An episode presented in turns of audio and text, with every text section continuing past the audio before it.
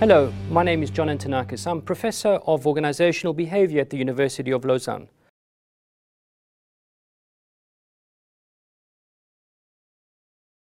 Today I'm going to talk about a topic that many researchers don't know about or care to avoid endogeneity.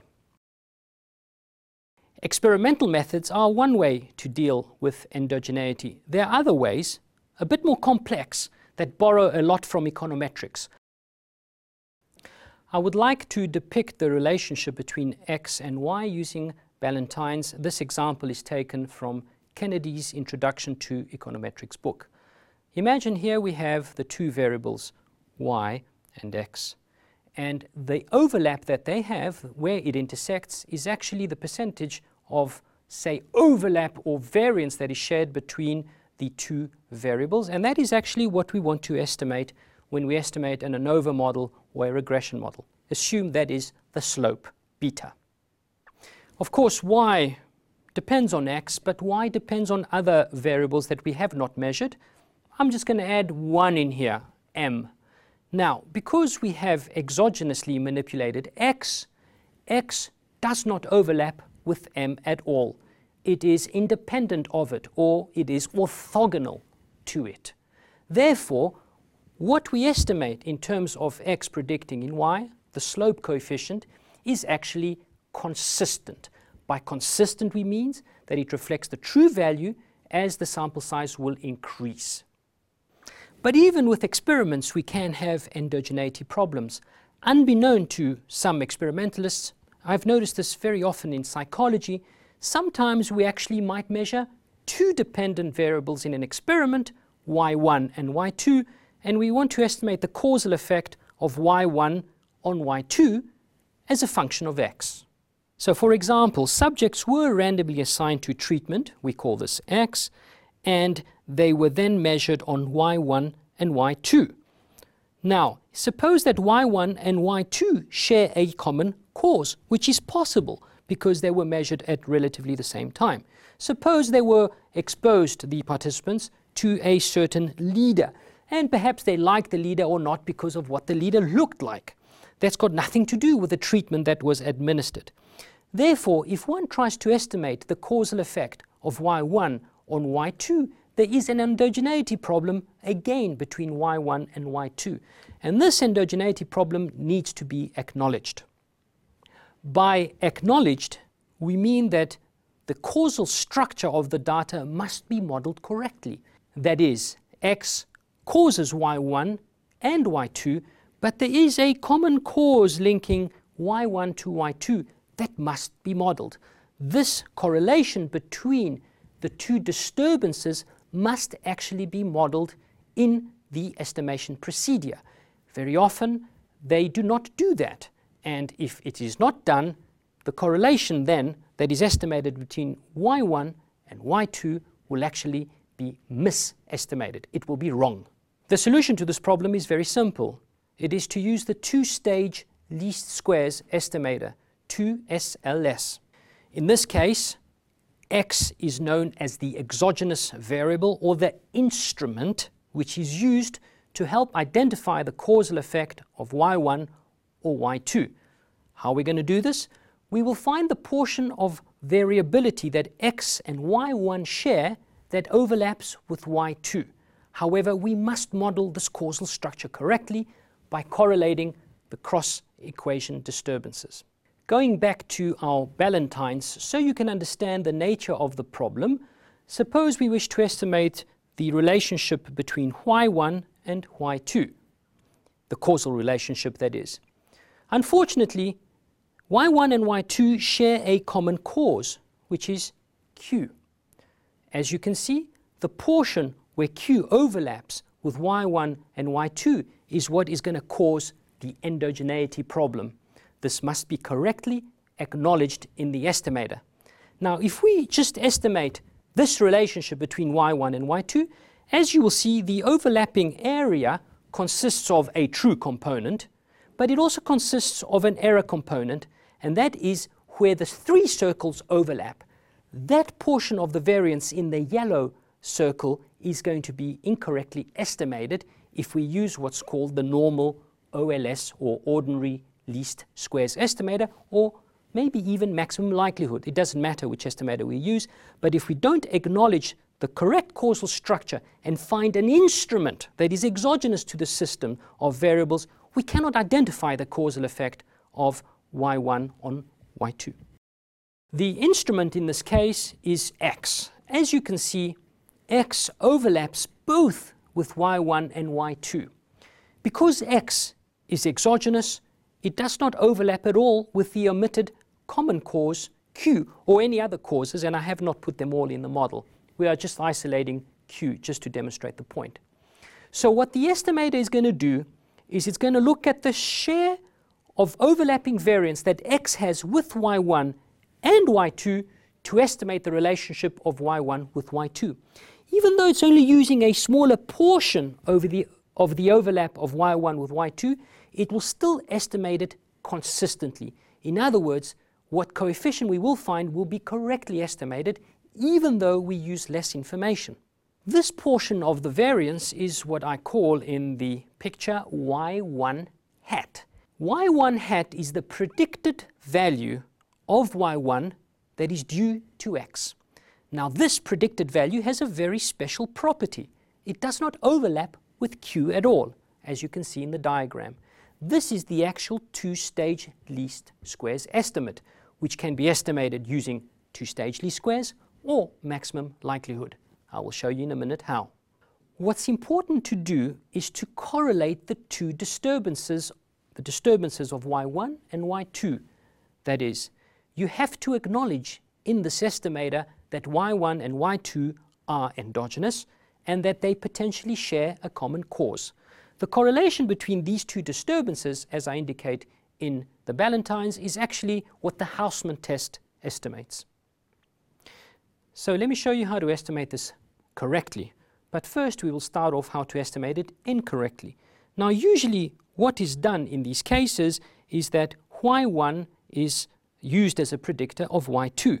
The problem is that y1 actually correlates with the disturbance in y2. In other words, this correlation is not zero. Beta 1, the relationship between y1 and y2, will in fact be inconsistent in its estimation. It won't be correct. Now, the correct way to estimate this model is to actually use the instruments to predict y1 first, and then to use the predicted value of y1 to predict y2. To do that, we must correlate the disturbances of the two equations. In other words, the disturbances of y1 and y2. So this disturbance correlation I call psi1. Now if this correlation psi1 is not zero and it is estimated, we will kill endogeneity.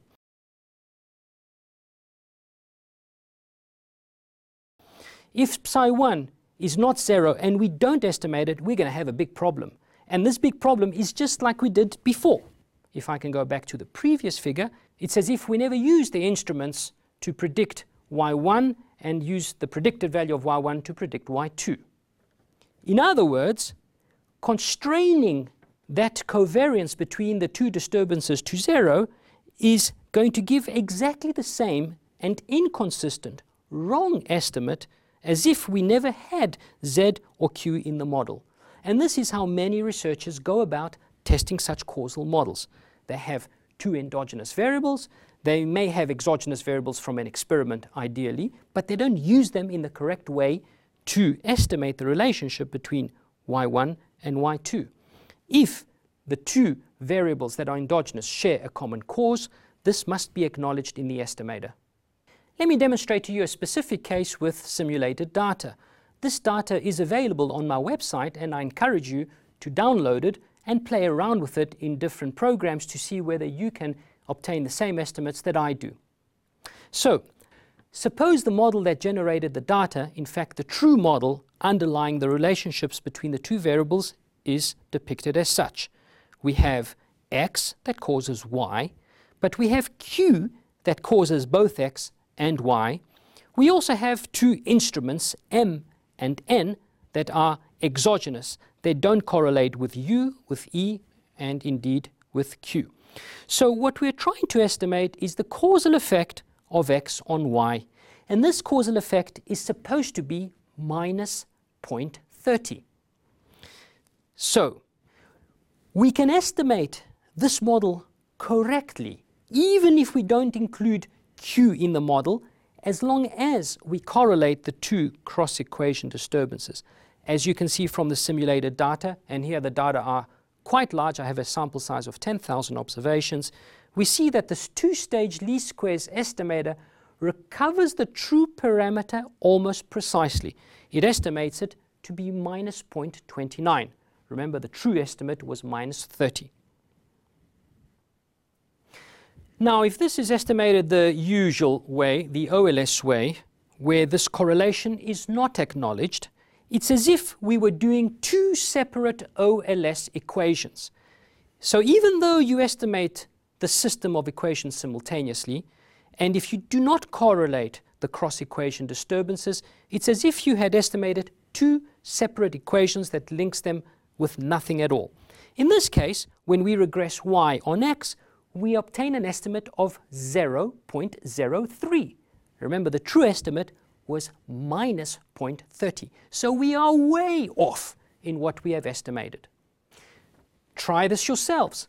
Simply take y and regress it on x. You will get an estimate of 0.03. That's the observed correlation. This is completely wrong. So you may use all the fancy big hammers and structural equation modeling programs.